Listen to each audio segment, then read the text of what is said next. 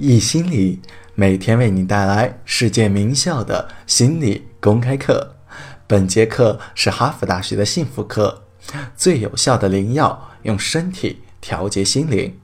这门幸福课在哈佛大学是最受欢迎的课程，百分之二十三的哈佛大学学生认为这门课程改变了他们的一生。本门课的授课导师泰本也被誉为哈佛大学最受欢迎的导师。下面课程开始。一年半前，我有幸被马丁·斯雷格曼邀请到他家去玩了一天。我们坐在他漂亮的玫瑰园中，坐在那里聊着积极心理学的过去、现在和未来。我们讲到了教育，讲到了我们的课程中分别都讲一些什么。在对话进行到一半的时候，他突然停住了。他说。泰，你知道当今的心理学存在什么问题吗？当今心理学的问题在于，我们关注的大多都是脖子以上，而真正发生在我们身上的问题大多都是在脖子之下。听到这番话对我非常的重要，尤其是听到马丁·斯雷格曼这样说，就更加的重要了。首先。马丁·斯雷格曼总是走在时代的前端，他开创了积极心理学，他还是认知心理学的创始人之一。认知疗法是怎样的？就是关注脖子以上的部分，而按照他的说法，我们过分的关注了脖子以上的部分，我们需要关注脖子以下的部分。这就意味着他已经思考和研究了很多，确实了解了我们需要一个。大的转型，他说的很对，这也是我们接下来几节课的主题。在这几节课中，我将为你们介绍一种灵药，这种灵药将给你们带来各种各样的好处。灵药能够使你们感觉非常的好，你们的自尊将会提升，你会变得更加自信，你会得到更高的自尊，你会觉得很平静，生活更加的有重心。有了这些灵药，你甚至可以变得更加的聪明，效果是非常显著的。它还会让你变得更加的吸引人，更加的有魅力。这个灵药已经被测试过很多遍了。我说了，这都是研究成果，不是异想天开。我是在向你们推销真正有效的东西，而且这些药没有任何的副作用，相反。它还有无数的积极作用，我数都数不过来。不仅如此，它还是绝对合法的。你们不需要担心，你们能够处理得好。如果有人来找你，很担心你怎么了，用了这个药之后为什么突然变了个人，你可以让他们来听我的课。最后，我不会收你们的钱，我本该收钱，但是我不是一个好商人，所以。我接下来的课程会免费的发放给你们，它不仅仅是一种药，更像是一种鸡尾酒，是一杯用药做好的鸡尾酒，因为它们似乎要很多的东西结合在一起，才能够发挥出最好的作用。我希望你们都在听，因为这点非常的重要。这杯鸡尾酒的第一剂灵药就是。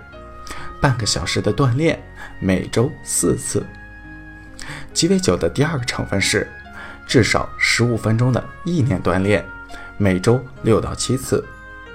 鸡尾酒的第三个成分是每二十四个小时都要睡八个小时。最后一个成分就是每天十二个拥抱。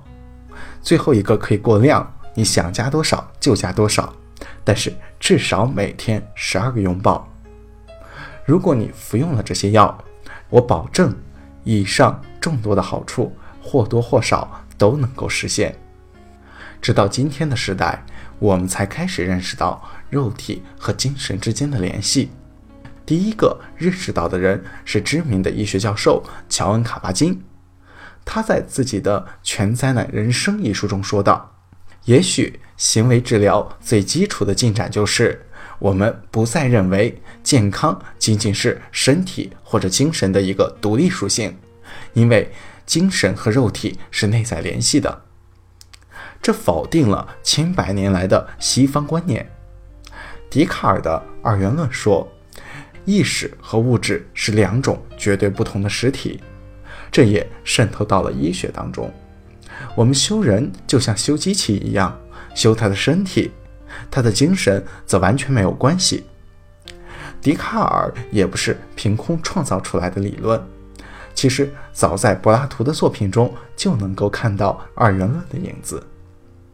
之后，亚里士多德试图去反对，想要重新建立精神和肉体之间的联系，但是最终还是二元论成为了主流。从乔恩·卡巴金开始，一系列的心理学家、医生开始重新建立身体和精神之间的联系。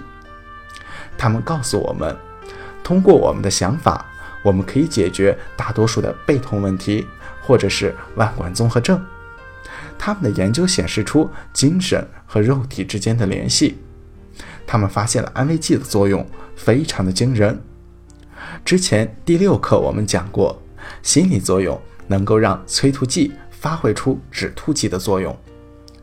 我们如何用精神和肉体互相形成一个良性循环？精神帮助肉体，肉体帮助精神呢？我们接下来的几节课将先从这份灵药的第一部分——身体锻炼开始说起。当今社会普遍缺乏运动。现在越来越多的人享受着无需进行体力劳动的特权。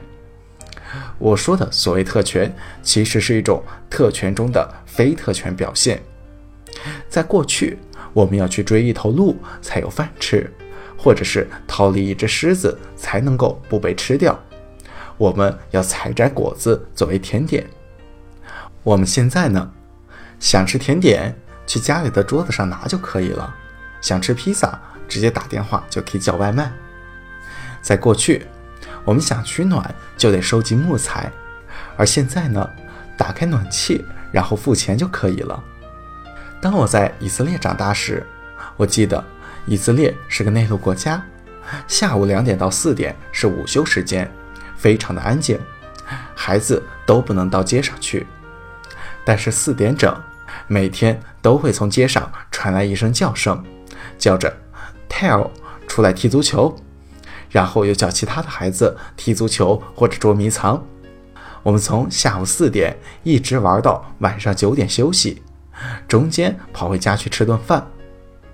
而在今天的以色列呢，不仅是在以色列，全世界下午四点是怎么样的呢？不是下楼踢足球或者跑来跑去，而是继续坐在电脑前面继续的看电视。结果就导致了我们更习惯于坐着，我们付出了高昂的代价。这是从身体上来说的，但除此之外还有心理上的代价。抑郁的程度已经增加了十倍，这不是巧合。当今的抑郁症平均发生年龄刚好只有十五岁，而在二十世纪六十年代。抑郁症的平均发病年龄是在三十岁，这是因为我们停止了锻炼，我们停止发挥力量，这不是巧合。注意力缺陷多动症的病例也在呈指数级上升。锻炼不是奢侈品，而是一种必需品，就像是氧气那样的必需品，就像是蛋白质或者碳水化合物那样的必需品。人体的构造设计生来就不是在电脑前干坐一整天的，也不是一整天拿着手机聊天的。我们是要在一天结束时，打完猎、采完果子之后才去干这些事情的。不管是上帝的决定，还是进化的决定，还是两者共同的决定，我们都有对锻炼的需求。如果我们不能满足某种需求，无论是对于维生素的需求，对于蛋白质的需求，还是对于锻炼的需求，我们都要付出代价，既包括生理上的代价，也包括心理上的代价。